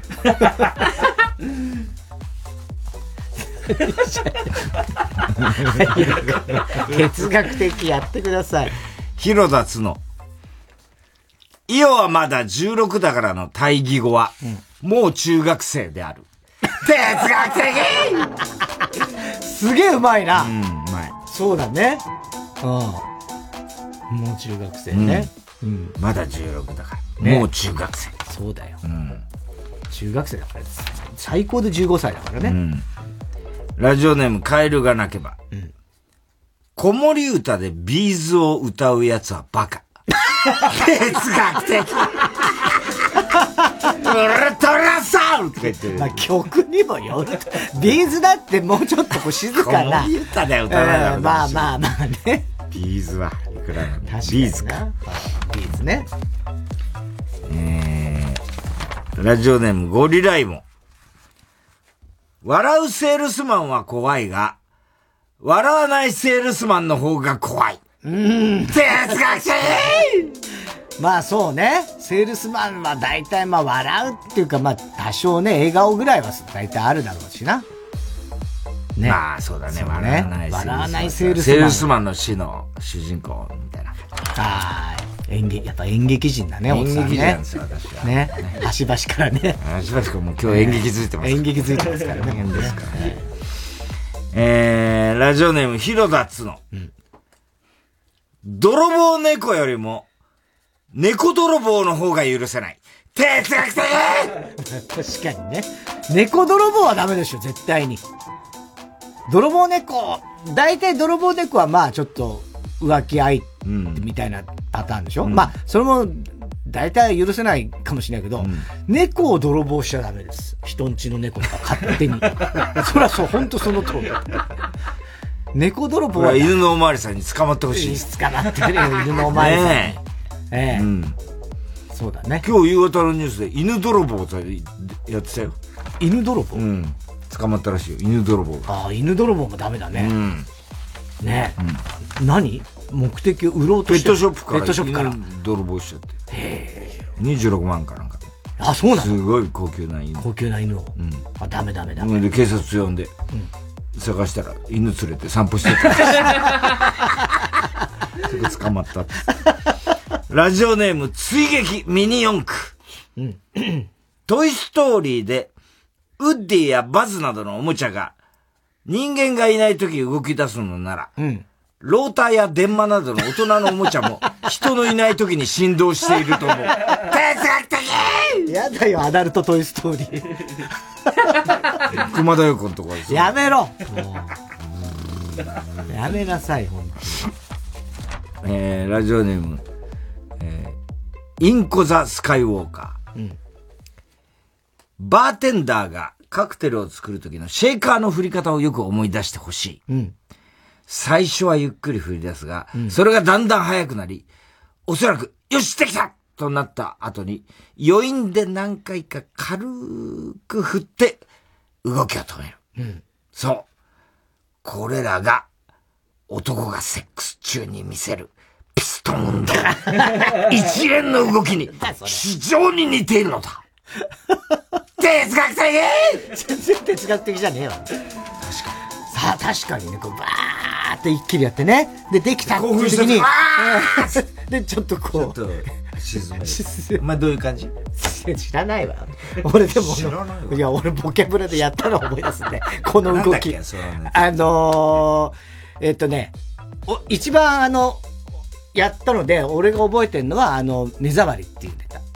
マスター。マスター。水割りっていうかと思えばやったね目障り。それで俺がこのシェイカーですっげえこうやってやるっていうね。そうやってたな。なんかバーやってたね、俺よくね。そうね、あの、短い小屋。ああれもバーの設定だあれもバー。行ったことねえのにな。えー、宛先、郵便番号107-8066火曜ジャンク爆笑問題カーボーイ、メールは爆笑アットマーク tbs.co.jp、哲学的の係までお待ちしております。TBS ラジオ今週の推薦曲、花スプリングで、ふわふわ。I'm so blue, but clouds are white, pink and orange in the sky. ふと風の色が時の速さ教えてくれる雲がちぎれてこぼれる光あなたはいない二人でいても孤独ならいっそ一人でいたい。い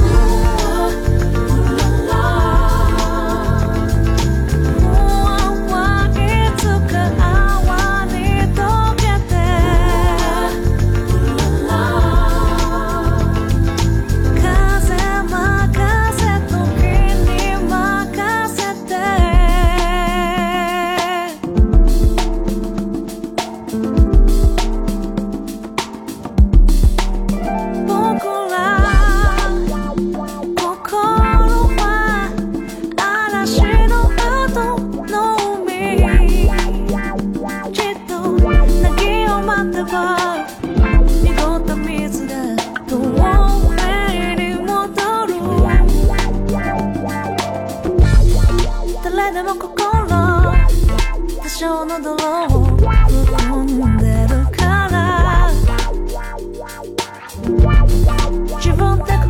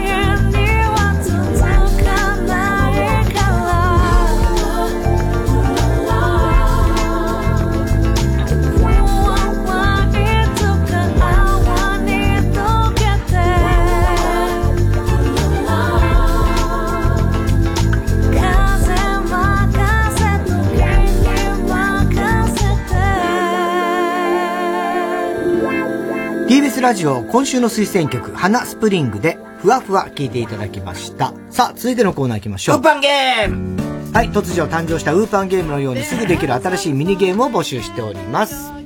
花田ネーム。タキシードは風に舞うし。花田ネーム、そういうことね。はい。マサルシゲーム。コーナー中は常に太田さんは田中さんを田中氏、うん。裕二氏と呼び、うん。田中さんは太田さんを太田氏、光氏としか呼んではいけないゲーム。最終的に、どっちでもいい。死の付け忘れが少ない方が勝ちです。田中氏どう？これは。いや、だから、光氏、これ分からないのは、太田氏、光氏、どっちでもいいんだよね。どっちでもいいですよ、田中氏。これは、あのー勝手にこうやって光氏、俺たちは、会話を。田中氏が。いや、太田氏も。うん。やるんだよね。光氏その辺は分かってる？田中氏は分かってる。分かってるけど。田中氏がやってくれよ。ちゃんとな。え？ちゃんとっていうか、だから。太田氏って言ってくれよ。田中氏。いやいや、だから光氏。太田氏。うん、太田氏。うん。裕二氏。うん。な頼むよ、田中氏。田中氏が多く田中氏が。田中氏が。頼むよ。マサル氏に言うんだったら、俺は光氏とどっちでもいい裕二氏の方がいいと思うんだけど、光氏。それは田中氏の考え方。まあ、そうだね。田中氏でも。こいつが言ってるのはどっちでもいいっていうことだわかりますよ、光氏。そんな、本番中ずっとする。ここのコーナー中？ずっと？本番、最後まで。わかった？光氏。分かったじゃないんだよ、お前。お前って言ったから、光氏ダメだよ。なんでだよお前は、お前はいいだろ、別に。お前って、光氏が指してんのは、俺のことだから、それは、お前って呼ぶ時だってあんだろうがよ。いや、そ、そしたら光氏、このゲームは、その、お前をちゃんと、お前とか言わずに、えっと、光氏から考えたら、裕二氏か田中氏って言わなきゃいけないっていうことじゃないの。そしたらずっとてめえお前だけで会話してりゃいいんだ。じゃあ光氏、はい、次行ってください。かぶんじゃねえよ、てめえ。ルールは無視するんだね。光氏はいつもそうだよ。麻雀やってても野球やってても、もう、めんどくさくなると、ルールはもうぶち壊すんだよ。これ昔から太田氏はそう。あららの呪文をカバーした、普段塾ガッツポーズで激推しネーム。大体和音。太田さん。こいつダメだね、太田さん。いや、だそれはしょうがないだろ、太田光氏氏。って言わなきゃね。普段塾がガッツポーズをするような言葉を送る人、こんばんは。普段塾は、えー、もう、中野の誇り。ちゃんと激励するように言わないと。えー、もうほんとね、中野はね、サンプラザなくなっちゃうけれども、もう普段塾のみみんながいるから、もうみんな元気づけられてるよ。だから頑張って。はい。中野の人中野普段塾だよね。違う？俺は、なんで中野に限定したの今？いや、中野普段塾っていう、え、中野不女シスターズの男装バージョン。あ、もう、もう、もう、もう、もう全くわかんない感じだ。中野ので活動してるわけではないの？俺勝手にそう思ってた中野不女子。中野初。中野初か。えー、架空激辛わさび寿司ゲームです。これは激辛わさび寿司がある体で、うん。食べた爆笑問題二人のどちらがうまくわさび寿司を食べた演技をするかというゲームです。判定はお二人の話し合いできるんでください。話し合いじゃん、もう絶対俺負けるわ。じゃあ、ちょっと、どうする？え？じゃあ、田中氏から。じゃあ田中氏から。じえ、激辛、な、もう知ってんだよね？これか、激辛わさび寿司。うわ、匂いが。うーああうわ、うわ、うわ、うわ、うわ、うわ、うわ、うわ、痛い、痛い、痛いバカバカがバカがああ、もうお前。ああ。お前絶対む、お前じゃない、大田市絶対無理よ。大田市が辛いもん苦手だから絶対無理よ、これ。わさびでしょ、でも。激辛わさび。あ、わさびは俺全然大丈夫ですけど。あ、大田市。あ、あ大田市好きだよね、わさびの俺。板わさとかかなり大丈夫ですけど。でも大丈夫だけど、ちょこれは相当辛いから。いやいや、全然大丈夫。いや、じゃあ、じゃあ、じゃあ大丈夫だ。でも、じゃあ食ってよ、大田市。え？太田氏早く食ってよ。どれを？いや、この激辛わさび。マグロでいいですか？あ、マグロとかそうなんだ。じゃあいいよ、マグロ、マグロ、はい。うーんうわ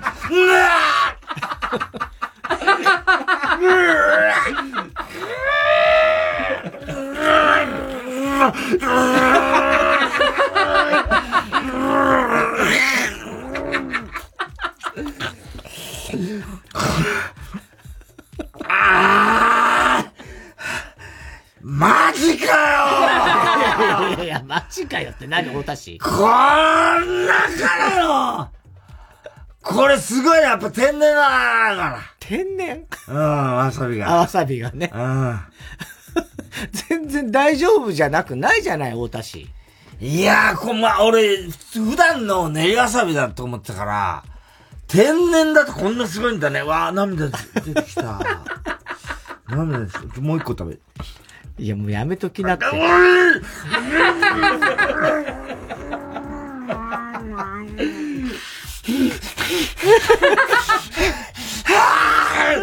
マジかよマジだよ。マジかよ、わかんない。わかってんだから辛いの。まあ、こんなでか。ええ、ここまではね。これ勝ちはどっちですか？あーちょっとわかんない。わかんない。わかんない。どっちもあんま盛り上がってるけど。もうちょっとやりようがあったような気がする。ね。えー、ラジオネーム。笑福亭グルーチョ。パンダパンダゲーム。パンダパンダゲーム。うん。今から田中さんはパンダパンダパンダパンダと無限に言い続ける。どういうもうこんなその間にいろんなクイズを出していくので、パンダと言い続けることはやめずに答えていってください。え？パンダパンダって言言いいながら途中で答えてくださいね。だパンダパンダパンダ海、パンダパンダパンダみたいなことね。そうそうそういうことですそういうことですはいはい、わかりました。もう、もう始めるの？始めてください。パンダパンダパンダパンダパンダ第一問。パンダパンダパンダパンダパンダ雷は英語で？パンダパンダ thunder パンダパンダパンダパンダパンダパンダケンタッキーパンダ略して。パンダパンダケンタパンダパンダパンダパンダサンタクロースパンダ略して。パンダサンタパンダパンダパンダ銀色の丸いパンダパンダ薬といえば。パンダパンダパンダパンダパンダ何？パンダパンダ銀色の丸い薬といえば。パンダパンダパンダパンダパンダパンダ銀色パンダパンダ銀色の丸い薬といえば。パンダパンダパンダパンダパンダ昔からある。銀色の。パンダ、パンダ、パンダ、パンシロン、パン、パンダ。銀色のマス、銀色の丸い。パンダ、パンダ、パンダ、パンダ。パンダ、パンダ、パンダ、パンダ、パンダ、パンダ。パン、軍。パンダ、パンダ、パンダ、パンダ、軍人の絵が描いてパンダ、パンダ、パンダ、パンダ、パンダ、パンダ、パンタン？ダ、パンダ、パンダ、パ。なダなンというギャグをパう芸能人の名字ダ。パンダ、パンダ、パンダ、パンダ。ローソンで使えるポイントカードダ。パンダ、パンダパンダパンダパンダパンダパンダパンダパンダパンダパンダパンダパンダパンダパンダパンダ。こうです。パンダパンダパンダパンダ。パンダパンダパンダパンダポー。ポンタポンタパンダパンダパンダ池畑慎之介の相性は？パンダパンダピーターパンダパンダブルーハーツ。パンダ名曲は？パンもう一回パンダ。ブルーハーツの名曲は？パンダパンダパンダ。リンダリンダパンダパンダパンダパンダ。はいあーもう問題が難しかったね。ジンタン薬っていうことなのねまあちょっとね、これ難しいかもしれない。ねね。えええーっと、宛先。郵便番号107-8066火曜ジャンク爆笑問題カーボーイ。メールは爆笑アットマーク tbs.co.jp。ウーパンゲームの係までお待ちしております。火曜ジャンク爆笑問題カーボーイ。マキタスポーツです。プチカシマです。サンキュー達夫です。東京ポット許可局。東京ポッド許可局のオリジナルそうめん今年も販売します。うん。いや嬉しい、やっと来ました、この季節。まあ今年はもう特に酷暑が予想されるということで。ほんとそうだよ。まあ自分用にも、そしてお中元にもおすすめ。長崎県島原特産の高級手延べそうめんです。よし。今年も1キロと2キロ、もう2つご用意いたしました。限られた数しか生産できない限定品、コシが強くて、ふつとした食感が特徴。美味しいんだよね、牧田さん、これ。うまいよ、これね。なんつったって、本当にあの、手延べそうめんで、大量生産効かないんだって、実際。うんそうだねもうあっという間に去年売れちゃったから。正直、これ自分の確保してるから。自分の動き。それだけはもう確保してる動くよ。そうめん動く。そうめん動く。えー皆さんもぜひ動いてください。お買い求めなど詳しくは TBS ラジオホームページのイベントグッズ情報をご覧ください。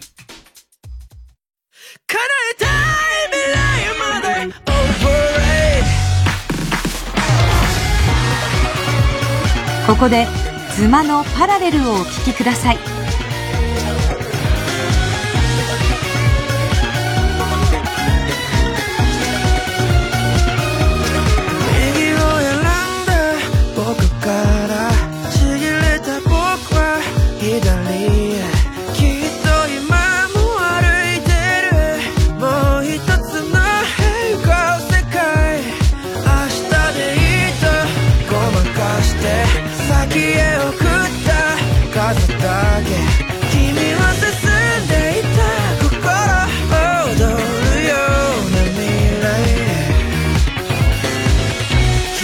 くなかったんだ。その一歩がずっと怖かった。でも違う軸の君ならまだ起きてもない。何かに怯える人生など。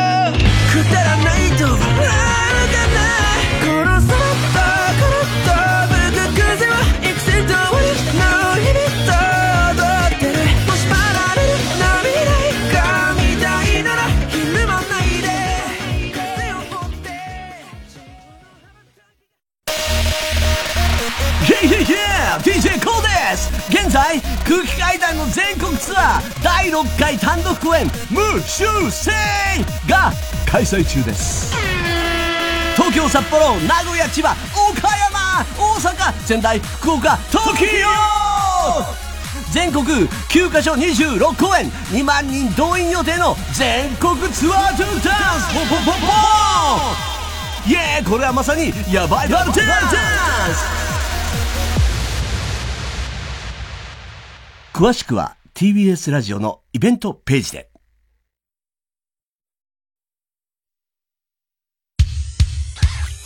火曜じゃん爆笑問題カーボーイさあ、続いては。怒りんぼ田中裕二。はい、こんばんは、田中裕二ですから始まる、いかにも田中が起こりそうな事柄を皆さんに考えてもらって、それを私、田中3段階で評価いたします。えー、ラジオネーム、ジャッカルの日々。うんえーこんばんは、小学4年の男の子の孫を持つ田中裕二です。孫はとっても可愛く、うんたまに泊まりに来ると一緒にトランプをしたり、テレビゲームをしたり、うん素直で明るく、とっても可愛い孫です。うんそんな中、一緒にお風呂に入ろうというので、うん。二人で入りました。うん。水をかけっこしたり、しりとりをしたり、漫画の話をしたり。すると、チンチンに興味があるのか、うん。見せてほしいというので、うん。まあ自慢するほどのものでもないんですが 立ち上がり、孫の顔の前にお披露目すると、うん。玉を触ってみたり、竿を握ってみたり、ブラブラさせてみたりと。そして私のチンチンを、じーっと見つめ、こう言いました。ずいぶん古いチンチンだ。おーい!古いって言うな! 古いって! すげえな、子供は。そりゃあ、しょぼくれてはいるけど、そういうこと言わないの。たまには元気な時もあるんだよまあ、見せるわけにはいかないけどね。どこがどう古いんだよっていうか、具体的にどこが古いって、怖くて聞きたくないわ。今度は、肛門を見せてと言ってきたので、私は後ろ向きになってお前も見せんじゃないよな。すごいな、おじいちゃん偉い。私は後ろ向きになり、足を広げ見せてあげました。しばらく黙って見ていたんですが、どうだ？と聞いた。来んじゃないよ、お前は。どうだ？と聞いたら、孫はこう言いました。汚いね。おいさっき洗ったばかりの綺麗な肛門だよ汚いって言うな心配になり、鏡越しに肛門を見てみると、血毛がまるで雑草のように茂り、奥にどす黒い洞窟の入り口があるような、そんな肛門でした。これは汚いか。田中さん、孫は可愛いんですけど、あんまりはっきり言われると、ムカつきませんか？田中さんも、いずれ言われると思います。いや、まあ、そうだろうな。まあ、まあ、ムカつくかな。でもね、可愛い話ですよ。ムカつくまあ、ムカつきはしないんだろうけど、まあ、ショックは受けるわな。見せてって言われて見したらさ。古い。古い。でも、やっすごいね。なんだろうな。子供はすごいよね。随分古い随分古いチンチンだな。ね自分は新しいチンチンなんだろうけどな。ねえー、ラジオネーム、我が家もセックスレス。えー、こんばんは。初投稿で緊張しています。30代女の田中裕二です。数ヶ月前、3つ上の会社の妻子持ち男性に、友達として仲良くなりたいからご飯に行こうと誘われて行ったところ、大好きです。これから先一生好きですと告白され、帰り際には強引に抱擁までされました。まずいと思いながらも、入社当時から憧れていた先輩でもあり、久々の夫以外の男性からの求愛に、お互い結婚しているとはいえ、とてもドキドキしてしまい、嬉しくなった私は、お食事だけならぜひ、と伝え、その後、3ヶ月ほど月に数回、二人で ご飯に行って、こうなペースだね。月に数回って結構、相当だねそうだね。週一以上だからね、下手すると。えー21時前後には解散ということを繰り返していました。帰り際に彼が手をつなぎたいと言ってくることもありましたが、うんいつ誰に見られているかもわからないので、不倫とも捉えかねない言動は、丁丁重にお断りしていました。彼も、お互いの家庭を壊す気はないし、ご飯に行けるだけで十分、と言ってくれていました。これも。うね、真に受けるかね、ほぼ足を踏み入れて さらに、結婚して以来、女性と二人でご飯に行くのは初めてだとも言っていて、私はとても浮かれていました。しかし、ある日、会社のお昼休みに二人でカフェに行った際、彼から、カフェにも行っちゃってんの 昼休み、昼休み。会社の昼休み。全然もう、脇甘すぎだろ、それ。彼から、残業終わりに、〇〇さん、彼より10歳近く年上で以前、か彼がその女性の説明をするときに、綺麗な女性だと言っていた人、と二人で飲みに行くことがある。という話をされ、はい、はい。さらに、もう田中さんには迷惑かけないようにしますね。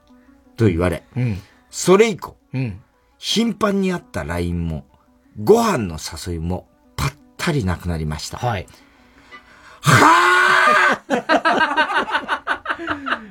お前結婚して以来女性と二人でご飯に行ったことないって言ってたよな。それとも飲みと、飲みとご飯は別なのか？かまととぶりやがって。いやいやいや。迷惑かけないってなんだよ。いつ私が迷惑だって言ったんだよ。こっちはな、毎回楽しくて嬉しくて、ドキドキして仕方なかったよ。自分まで好きって言っちゃうと本格的に不倫に発展しちゃうかもっていう恐怖と、夫への罪悪感とで言えなかったけど、私も好きって言いたかったよ。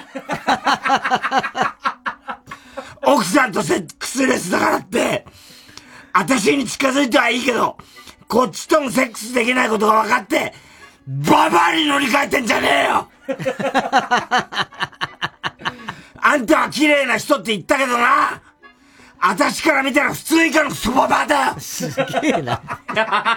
それはまあいい。他にも知らないのお姉様方のことはあの人も綺麗、この人も綺麗って言ってたけど、どれも普通以下のただのおばさんだよ。お前の無敵感覚異常なのか。その毎朝毎朝そのクソババアと、会社のカフェで示し合わせたよね、同じタイミングでコーヒー買いに行って、楽しそうにニヤニヤ話し込みやがって、お前。すげえな。ダブル不倫バレて二人とも会社から抹殺だろおめついでに最初もしやろうの甘い言葉に引っかかった自分も抹殺されてしまえ毎回割り勘にしてたのが唯一の救いです。田中さん、これってムカつきまいや、平気だよ、もう。平気。っていうか、別にそうね、そんなに怒んないであげて、あんたも、そうね、一緒なんだから、それはね。結局セックスっていうことだったんでしょうね、そういうことなんですよ。ね。では続いてのコーナー行きましょう。CD 田中。はい、CD の歌詞の一部分に、田中が以前この番組の喋ったセリフを無理やりくっつけて作品を作ってもらっております。ラジオネーム、パン屋のくまむ。ウルトラマン太郎、竹村太郎さんですね。それと、6月20日2時50分頃の田中。ウルトラの父が来たウルトラの母が来たそして太郎がやってきたお北別府北別府じゃないんだよ。くだらねえ太郎がやってきたね。そうだね。えー、ラジオネーム、小栗旬筋太郎。えー、母に捧げるバラード海援隊です。それと6月20日、2時2分頃の田中。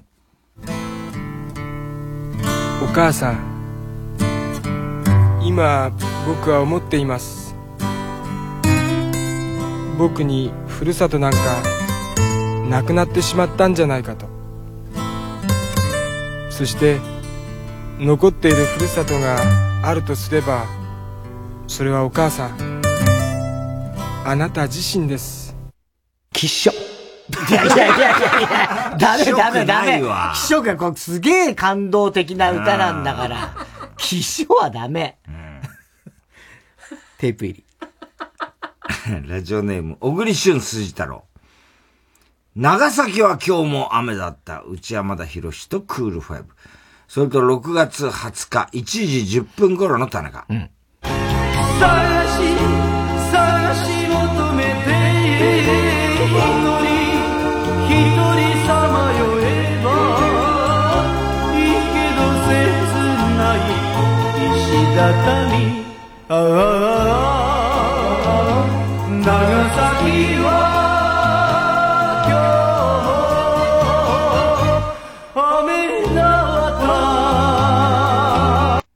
その周りの太鼓持ち野郎、俺は忘れねえぞ。それ、クールファイブのこと？クールファイブのことだろうね。小林さんとか宮本さんとかのこと、ええそうですよね。太鼓持ち野郎太鼓持ち野郎コーラスですから。ええコーラスね。内山田さんも入っちゃいますよ、そうなると。そうなっちゃうよね。太鼓持ち野郎じゃないんですよ。でも、今聞くと前川さん声若いね、この頃ね。若いね高いよね、なんかね。今のイメージはね。すげしーみたいなじゃないもんね。じゃないね。ちょっと高いよね。でちょっと泣き入ってるもんね。そうだね。ううんん。裏声ね。雨だったとこね。テープ入り。えー、ラジオネーム、あ、これ、被りましたね。ラジオネーム、今に見てろドッカーンとラジオネーム、青い三角フラスコ。稽古の夢は夜開く藤稽古です。それと、6月20日2時24分頃の田中。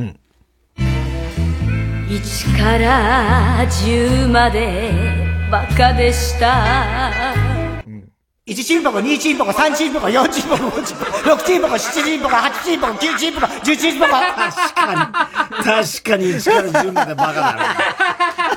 確かにそうだ。1チンポコ、2チンポコ。そりゃそうだね。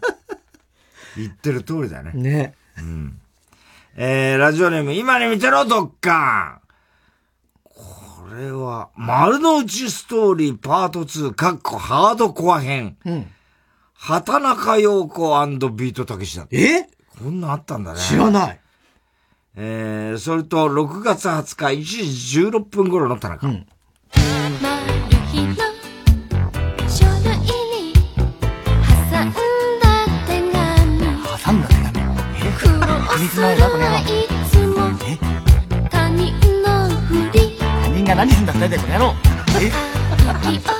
抜け出した。抜け出しつかぬ間の恋ねカヌマの声、セミかお前は。なんでたけしさんなんだ本当だよな、これ。面白い。な、こんな歌あんだ。セミかお前は。ねえ、セミかお前は？バカ野郎。企画ものであったんだろうな、ね昔いっぱいあったんだろうな多分5分ぐらいで録音したよ。多分アドリブだよね、これ、ね。ほぼそうだろうね。へえ、すごいね、これね。はい。えー、おはがきなどは郵便番号 107-8066TBS ラジオ火曜ジャンク爆笑問題カーボーイ。メールアドレスは爆笑アットマーク TBS.CO.JP 住所氏名もお忘れなく。怒りんぼう田中裕二、そしてどの曲のどの部分にいつのどの田中のセリフをくっつけているかを書いて送ってください。CD 田中のコーナーまでおはがき、メールお待ちしております。結束バンドで光の中へ。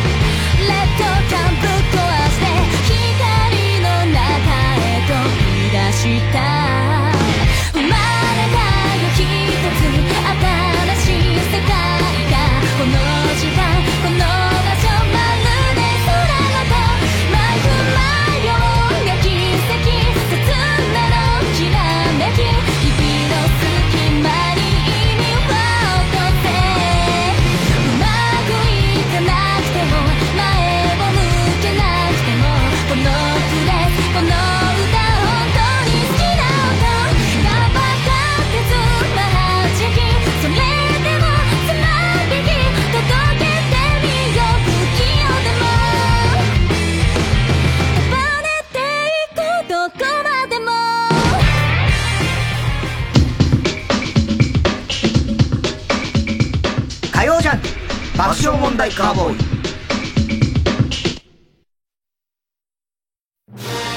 スター・ウォーズ新たなる希望のシネマコンサート開催。社会現象を巻き起こし続けてきた空前のエンターテインメント「スター・ウォーズ」シリーズ原点となる不朽の名作を大スクリーンでの映画全編上映とフルオーケストラの生演奏でお楽しみいただけます。作曲家ジョン・ウィリアムズの代表作「スター・ウォーズ伝説はここから始まった」TBS ラジオ主催「スター・ウォーズ新たなる希望シネマコンサート」9月24日大阪フェスティバルホール。9月30日東京国際フォーラムホール A で開催。詳しくは TBS ラジオホームページのイベント情報まで。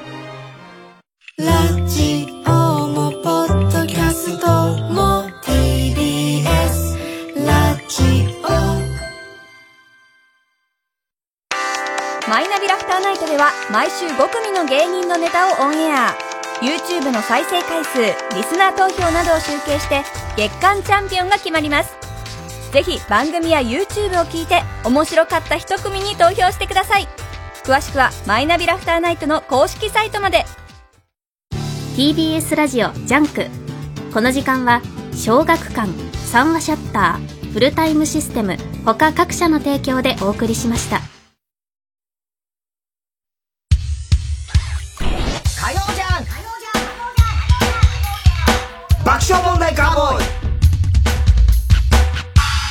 さあ、今週のショーの発表です。えー、今日は怒りんぼ田中裕二からですね、我が家もセックスレス30代女性、うん3つ年上の会社の最初持ち男性に友達として仲良くなりたいからご飯に行こうと誘われたところ、お互いの家庭を壊す気はないしと言っていたのにもかかわらず、うん私は結局、まあ断られてですね、私も好きって言いたかったんだ、とても泣ける話で。怒る話だよね。高橋さん今日です。はい。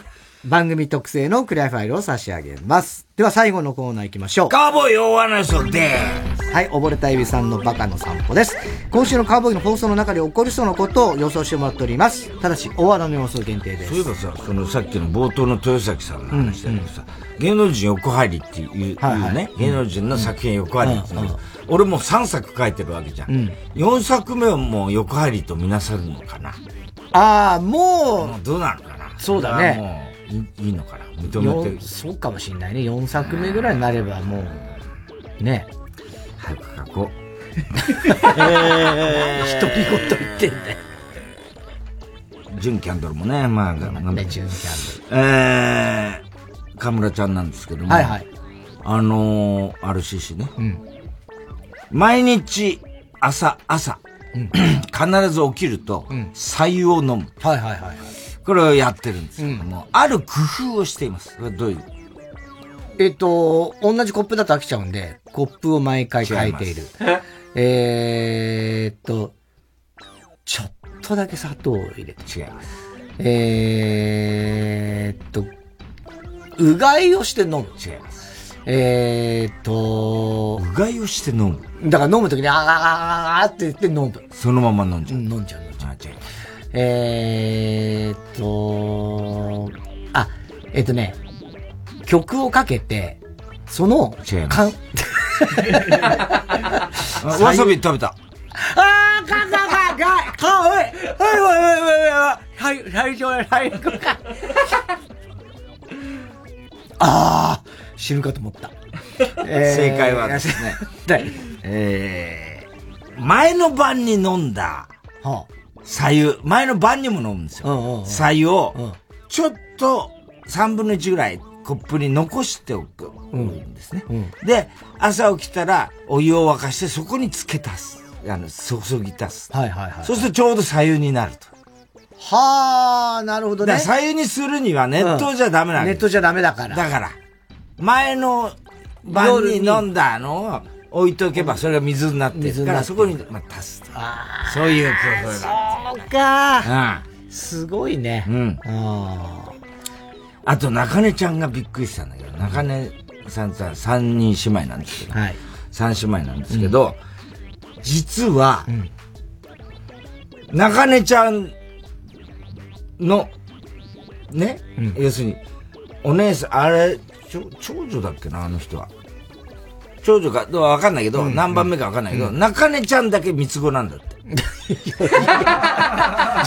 でも三姉妹のふりしてんだよ。どういうことどういうこと？入れ替わってんの。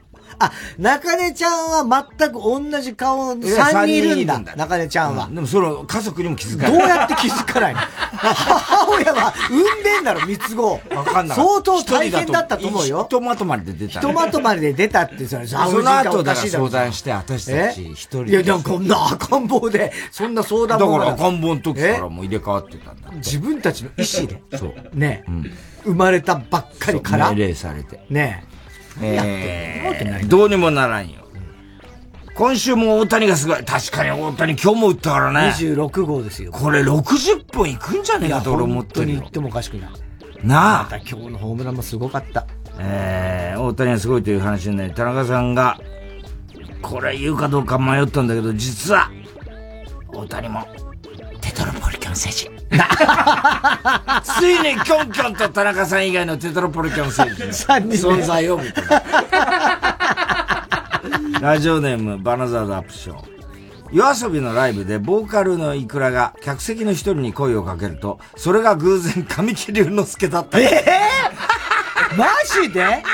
そんなことあるの？話題だが。うん。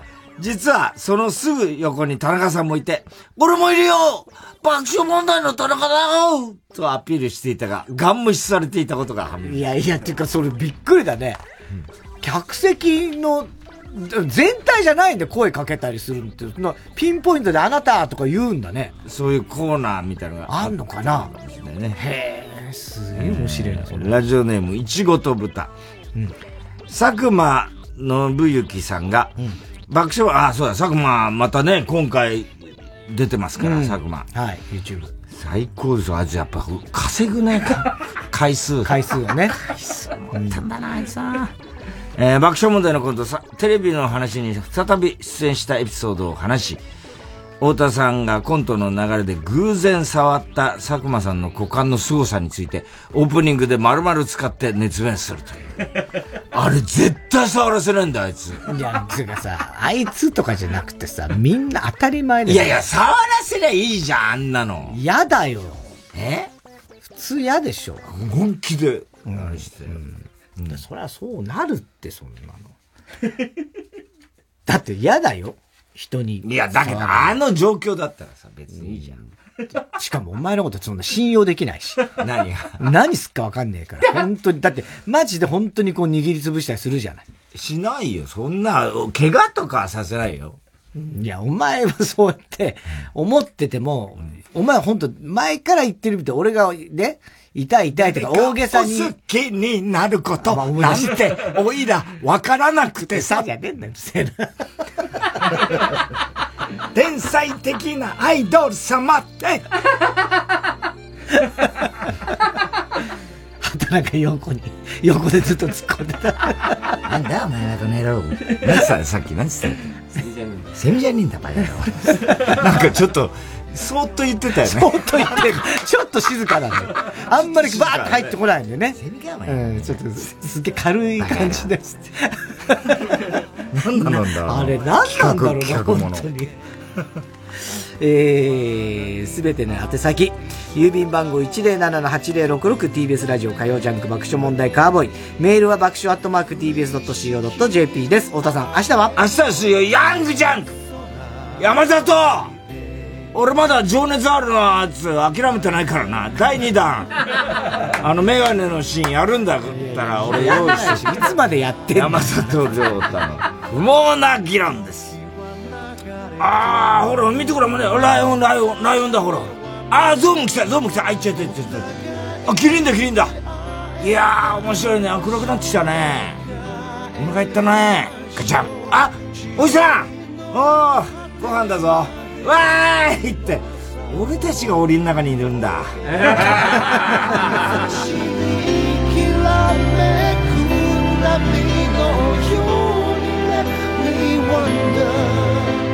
耳を澄ませば風のサクソフォンが鳴いて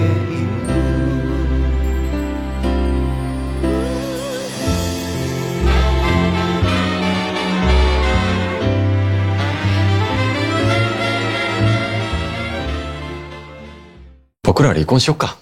じゃあしよう、離婚。そんな冷め切った二人が、なぜか一致団結。教頭先生を貼りましょう。こんな離婚見たことない。工藤官九郎、大石静香初共同脚本。離婚しようよ。ネットフリックスにて独占配信中。山里亮太です。